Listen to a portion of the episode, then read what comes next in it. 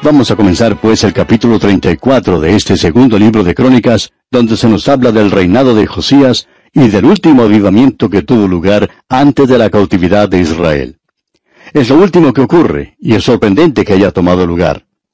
Es después del reinado de Manasés y del reinado de Amón. Aquí tenemos a dos hombres que en realidad hundieron a esa nación en la idolatría y el pecado. Uno pensaría que ya no hay ninguna esperanza, pero siempre hay esperanza. Este es otro caso en lo relacionado con el avivamiento, donde hallamos que el Espíritu Santo es soberano. No sabemos si nosotros tendremos un avivamiento en nuestros días. No queremos excluir esa posibilidad por la sencilla razón de que hubo un tiempo cuando hubiéramos dicho que no podía haber un avivamiento. Y hablando humanamente, no lo podía haber. Pero el Espíritu Santo de Dios es soberano y Dios entra en la situación. Dios puede entrar también en la situación en el día de hoy. No hay nada en la palabra de Dios que pueda excluir esa posibilidad. Y nosotros necesitamos reconocer eso. Hay algunos en nuestros días que piensan como un hombre que dijo, el problema con ustedes que creen en la profecía y ponen énfasis en los días terribles que vendrán es que no dan lugar para ningún avivamiento. Bueno, creemos que sí le damos lugar, y creemos que hay otros que quizá no le dan ningún lugar a un avivamiento. Y la razón por la cual decimos esto es porque ellos están tratando de motivar el avivamiento ellos mismos. Y amigo oyente, uno no puede hacerlo de esa manera o provocarlo por medio de una oración. El Espíritu de Dios es soberano y nuestra oración tiene que ser, Señor, ubícame en la voluntad de Dios. Y como dijimos anteriormente, tenemos que estar seguros de nuestras propias vidas, de que estén de acuerdo con la voluntad de Dios y ante Dios.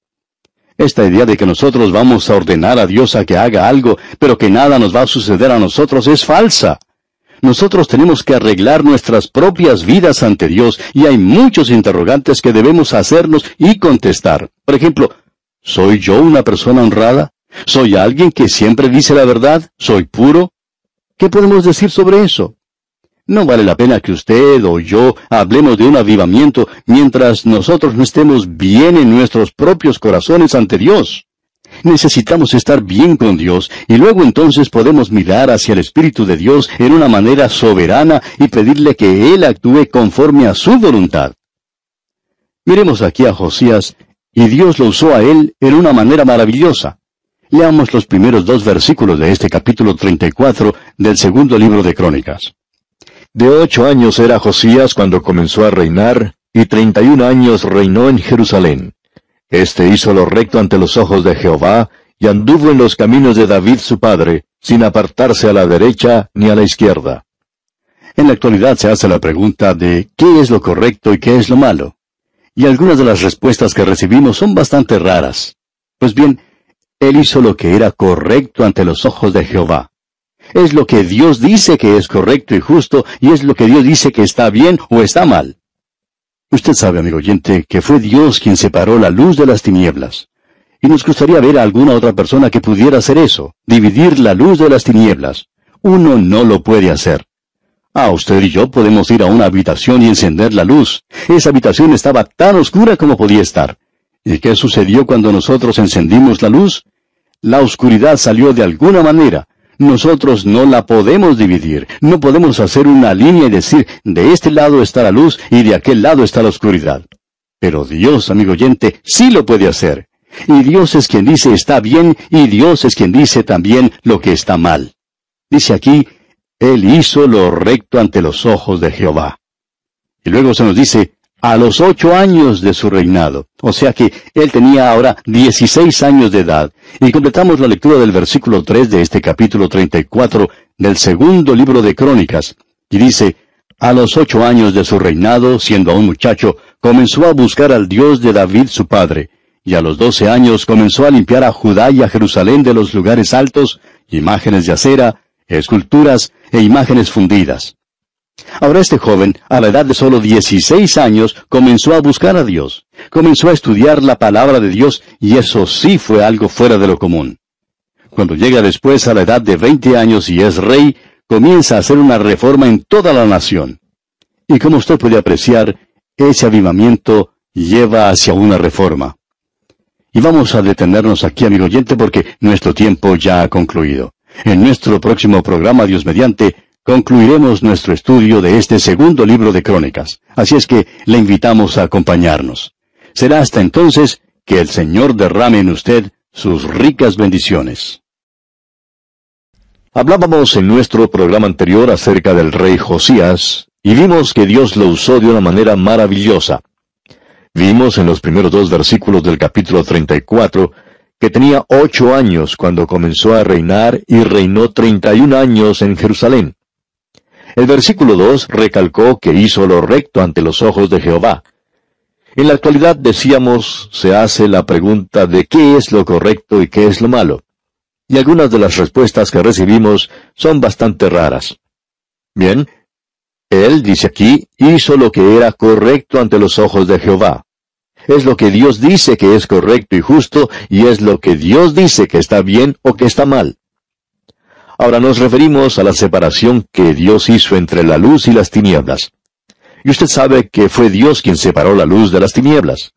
Y nos gustaría ver alguna otra persona que pudiera hacer eso, es decir, dividir la luz de las tinieblas. Uno, amigo oyente, no lo puede hacer. Usted y yo podemos ir a una habitación y encender la luz. Esa habitación estaba tan oscura que no se podía ver nada. ¿Y qué sucedió cuando nosotros encendimos la luz? Pues la oscuridad salió de alguna manera. Nosotros no la podemos dividir, no podemos hacer una línea y decir, de este lado está la luz y de aquel lado está la oscuridad. Pero Dios, amigo oyente, sí lo puede hacer. Y Dios es quien dice está bien, y Dios es quien dice también lo que está mal. Y dice aquí que él, es decir, Josías, hizo lo recto ante los ojos de Jehová. Y luego nos dice que a los ocho años de su reinado, aquí en el versículo 3, o sea, cuando tenía dieciséis años de edad, dice el versículo 3, a los ocho años de su reinado, siendo aún muchacho, comenzó a buscar al Dios de David su padre. Y a los doce años comenzó a limpiar a Judá y a Jerusalén de los lugares altos, imágenes de acera, esculturas e imágenes fundidas. Ahora este joven, a la edad de solo dieciséis años, comenzó a buscar a Dios. Hemos dicho antes y lo volvemos a repetir, este movimiento que uno puede observar en el día de hoy, y no lo llamamos avivamiento, pero es seguro que es un movimiento, es un movimiento espiritual. En su mayor parte está entre los jóvenes, aunque no está limitado nada más que entre ellos, pero sí está teniendo lugar entre ellos. Y lo más sorprendente es que no está ocurriendo dentro de la iglesia, sino en muchos lugares fuera de la iglesia. Y en realidad está ocurriendo alrededor del mundo. Y usted puede ver por muchas partes una gran cantidad de jóvenes, matrimonios jóvenes también, que están interesados en la palabra de Dios. Ahora cualquiera que nos escucha sabe que somos un poco anticuados y que simplemente enseñamos la palabra de Dios. No tenemos ningún truco. No estamos aquí para entretener a las personas. Hay personas que piensan que la Biblia es entretenimiento y a veces estoy de acuerdo. Pero no estamos intentando usar ningún otro método, sino simplemente enseñar la palabra de Dios. Y estamos viendo a estos jóvenes, a estos jóvenes matrimonios, eh, venir y ubicarse en cualquier lugar para poder escuchar, y en cualquier parte donde hemos estado está ocurriendo lo mismo. Y ese es el movimiento que está ocurriendo en nuestros días. Es decir, quieren conocer más de la palabra de Dios, de la Biblia. Eso no es algo extraño. Allá en los días de Josías, este joven de 16 años comenzó a estudiar la palabra de Dios y eso era algo fuera de lo común. Y cuando él tiene 20 años de edad y es un rey, comienza entonces a hacer una reforma en toda la nación. Como usted puede apreciar, el avivamiento lleva hacia una reforma. Usted recordará que cuando el Señor Jesucristo le dijo a ese paralítico, toma tu lecho y anda, Él le dijo también, tus pecados te son perdonados. Amigo oyente, usted puede andar dejando atrás sus pecados si usted ha sido convertido. Y si el avivamiento llega en el día de hoy, nosotros no vamos a tener más ese problema del divorcio. Tampoco vamos a tener en nuestros días los problemas que existen a causa del sexo. Vamos a ver que tiene lugar un cambio tremendo, y Dios lo puede hacer, podemos decir, y quizá Él lo haga. Esta sección que estamos considerando en estos momentos es de mucho aliento para nosotros. Es por esa razón por lo que pasamos tanto tiempo considerando lo que aquí se dice. Vamos a ver lo que se nos dice en el versículo 8 de este capítulo 34 del segundo libro de Crónicas. Pero antes queremos hacer notar que Josías tenía ocho años cuando comenzó a reinar. reinó por 18 años, lo que quiere decir que si uno suma 18 más 8, llega a la edad de 26 años. Y leemos entonces el versículo 8. A los 18 años de su reinado, después de haber limpiado la tierra y la casa, envió a Safán, hijo de Asalía, a Maasías, gobernador de la ciudad, y a Joa, hijo de Joacás, canciller, para que reparasen la casa de Jehová su Dios. Nuevamente vemos que el templo había sido arruinado, ahora bajo Manasés su abuelo y bajo su padre Amón. Y continuamos ahora con el versículo nueve que dice, Vinieron estos al sumo sacerdote Hilcías, y dieron el dinero que había sido traído a la casa de Jehová, que los levitas que guardaban la puerta habían recogido de mano de Manasés y de Efraín, y de todo el remanente de Israel, de todo Judá y Benjamín, y de los habitantes de Jerusalén. Esto aquí se refiere a las tribus. Usted puede ver que algunas de estas tribus habían sido llevadas a la cautividad y que las llama las tribus perdidas. Aquí no estaban muy perdidas porque vemos que estaban enviando dinero, y cuando uno recibe dinero enviado por otra persona, es seguro que esa persona no está perdida, según ha sido nuestra experiencia. Ahora se nos informa que la casa de Dios ha sido reparada. Notemos lo que sucede entonces en el versículo 14 de este capítulo 34 del segundo libro de Crónicas. Y al sacar el dinero que había sido traído a la casa de Jehová, el sacerdote Hilcías halló el libro de la ley de Jehová dada por medio de Moisés. Puede usted apreciar que no había muchas copias del libro. El rey tenía una copia, el sacerdote tenía otra. Quizá había algunas otras más por otros lugares, pero aquí la palabra de Dios había estado perdida por algún tiempo. Leamos ahora los versículos siguientes, los versículos 15 al 17 de este capítulo 34 del segundo libro de Crónicas. Y dando cuenta Elías, dijo al escriba Safán, Yo he hallado el libro de la ley en la casa de Jehová. Y dio Elías el libro a Safán. Y Safán lo llevó al rey, y le contó el asunto diciendo, Tus siervos han cumplido todo lo que les fue encomendado. Han reunido el dinero que se halló en la casa de Jehová, y lo han entregado en mano de los encargados y en mano de los que hacen la obra. Notemos ahora lo que va a suceder. Alguien va a decir, bueno, esto es justo lo que yo necesito.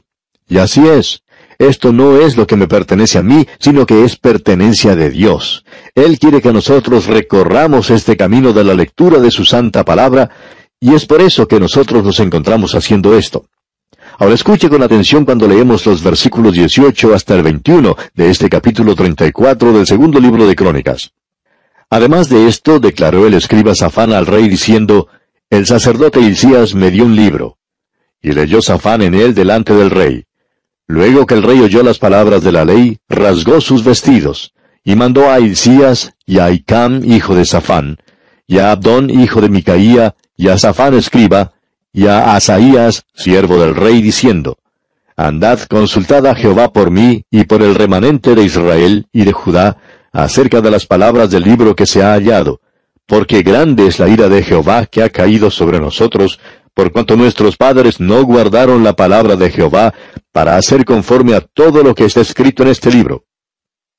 Usted puede notar que el regreso a la palabra de Dios es lo que trae un avivamiento. Ninguna otra cosa lo puede hacer. Nosotros no hemos podido ver un avivamiento en nuestros días por la sencilla razón de que la Iglesia ha mostrado mucha negligencia hacia la palabra de Dios. Hemos tratado de hacer muchas cosas, hemos presentado las cosas de mil maneras diferentes. Buscamos nueva música y estamos haciendo algo para tratar de traer un avivamiento. Hacemos de todo menos la palabra de Dios. Ahora se están adoptando muchas clases de métodos y nada está ocurriendo en lo que a ellos concierne. Es que, amigo oyente, no ocurre de esa manera solamente llega cuando el Espíritu de Dios llega de una manera soberana, cuando el pueblo, la gente, regresa a la palabra de Dios y escucha lo que Dios tiene que decir. Y eso es lo que necesitamos desesperadamente en nuestros días. Ahora ellos están leyendo el libro de la ley. Lo habían perdido. ¿Y cómo podían haber tenido un avivamiento en esas condiciones? Notemos ahora lo que dicen los versículos 22 al 25 de este capítulo 34 del segundo libro de Crónicas. Entonces Hilcías y los del rey fueron a Hulda profetisa, mujer de Salum, hijo de Tikva, hijo de Aras, guarda de las vestiduras, la cual moraba en Jerusalén en el segundo barrio, y le dijeron las palabras antes dichas. Y ella respondió, Jehová Dios de Israel ha dicho así, Decid al varón que os ha enviado a mí, que así ha dicho Jehová. He aquí yo traigo mal sobre este lugar, y sobre los moradores de él, todas las maldiciones que están escritas en el libro que leyeron delante del rey de Judá. Por cuanto me han dejado, y han ofrecido sacrificios a dioses ajenos, provocándome a ira con todas las obras de sus manos. Por tanto, se derramará mi ira sobre este lugar, y no se apagará. Dios dice, yo tengo intenciones de juzgar a esta gente. Y la profetisa dice en los versículos 27 al 31 lo siguiente. Leamos la última parte del versículo 26 también. Por cuanto oíste las palabras del libro, y tu corazón se conmovió, y te humillaste delante de Dios al oír sus palabras sobre este lugar y sobre sus moradores, y te humillaste delante de mí, y rasgaste tus vestidos, y lloraste en mi presencia, yo también te he oído, dice Jehová. He aquí que yo te recogeré con tus padres, y serás recogido en tu sepulcro en paz, y tus ojos no verán todo el mal que yo traigo sobre este lugar y sobre los moradores de él. Y ellos refirieron al rey la respuesta. Entonces el rey envió y reunió a todos los ancianos de Judá y de Jerusalén. Y subió el rey a la casa de Jehová, y con él todos los varones de Judá, y los moradores de Jerusalén, los sacerdotes, los levitas y todo el pueblo, desde el mayor hasta el más pequeño, y leyó a oídos de ellos todas las palabras del libro del pacto que había sido hallado en la casa de Jehová. Y estando el rey en pie en su sitio, hizo delante de Jehová pacto de caminar en pos de Jehová, y de guardar sus mandamientos, sus testimonios y sus estatutos con todo su corazón y con toda su alma, poniendo por obra las palabras del pacto que estaban escritas en aquel libro. Ahora, amigo oyente, quisiéramos ser francos y hablar de una manera muy directa. Creemos que en el día de hoy podemos tener un avivamiento. Primero, la gente tiene que regresar a la palabra de Dios y hallar lo que Dios quiere que nosotros hagamos. Luego creemos que habrá y debe haber una entrega total del pueblo de Dios hacia Dios. No podemos continuar haciendo las cosas a medias como está ocurriendo en el presente. Nada de eso, nada de tratar de andar un poco con el mundo y un poco con Dios. Es imposible poder hacer ambas cosas. Tiene que haber una dedicación completa del corazón y de la vida a Dios. Y cuando eso ocurra, creemos que el Espíritu de Dios puede volver a moverse. Pero Él no lo puede hacer hasta cuando estas cosas hayan tenido lugar y ellas primero tienen que realizarse. Ellos pues celebraron la Pascua. Ellos habían hallado toda la información relacionada con esa celebración. Y es que tiene que haber obediencia a Dios, amigo oyente. Y la Pascua habla de la muerte de Cristo. Hay que darse cuenta, amigo oyente, que tiene que haber una redención hecha por nuestros pecados y que Cristo debe ser ensalzado. Llegamos ahora a la muerte de este hombre Josías. Aún para un hombre tan devoto como este, hay lugar para cometer un error. Todos los seres humanos lo hacen. Ahora, ¿qué fue lo que sucedió? Se nos dice en el capítulo 35, versículos 17 y 18, lo siguiente. Y los hijos de Israel que estaban allí celebraron la Pascua en aquel tiempo, y la fiesta solemne de los panes sin levadura por siete días. Nunca fue celebrada una Pascua como esta en Israel desde los días de Samuel el profeta, ni ningún rey de Israel celebró Pascua tal como la que celebró el rey Josías, con los sacerdotes y levitas, y todo Judá e Israel, los que se hallaron allí juntamente con los moradores de Jerusalén. Esto fue algo maravilloso, pero ¿qué fue lo que pasó? Bueno, leamos lo que dice aquí el versículo 20 de este capítulo 35 del segundo libro de Crónicas. Después de todas estas cosas, luego de haber reparado Josías la casa de Jehová, Necao, rey de Egipto, subió para hacer guerra en Carquemis junto al Éfrates, y salió Josías contra él. Ahora Josías debió haberse quedado en casa. Él no tenía nada que hacer en una guerra como esta pero se fue a Megiddo, ¿y qué fue lo que le sucedió en ese lugar? Leamos los versículos 23 y 24 de este capítulo 35 del segundo libro de Crónicas. Y los flecheros tiraron contra el rey Josías. Entonces dijo el rey a sus siervos, Quitadme de aquí porque estoy gravemente herido. Entonces sus siervos lo sacaron de aquel carro y lo pusieron en un segundo carro que tenía y lo llevaron a Jerusalén, donde murió.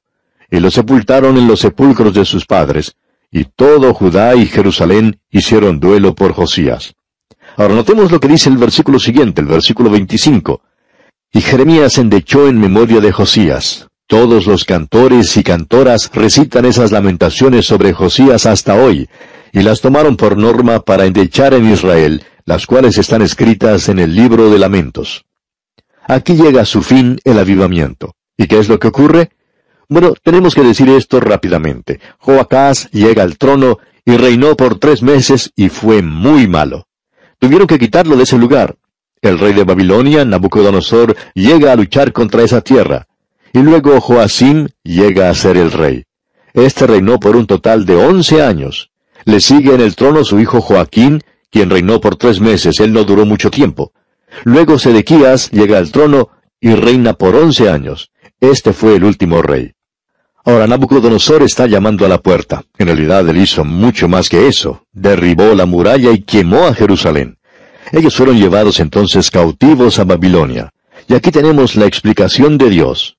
¿Puede usted escuchar lo que Dios dice? Prosigamos leyendo ahora el versículo 15 del capítulo 36, el último capítulo de este segundo libro de Crónicas. Y Jehová el Dios de sus padres envió constantemente palabra a ellos por medio de sus mensajeros, porque él tenía misericordia de su pueblo y de su habitación. Ellos habían rechazado a los profetas y estaban viviendo en tiempo prestado, y Dios habría estado obrando bien si los hubiera mandado a la cautividad unos cien años antes. A veces pensamos si nuestras naciones no estarán viviendo en tiempo prestado. ¿Cuánto más podremos dudar? Bueno, para la nación de Israel el tiempo llegó y ya no hubo más remedio. Hay épocas, amigo oyente, cuando las naciones llegan a ese punto. Pero no solo eso, sino que por 490 años ellos no habían observado el año sabático, es decir, no dejaban descansar la tierra. Dios había dicho que uno no podía cultivar de esa manera.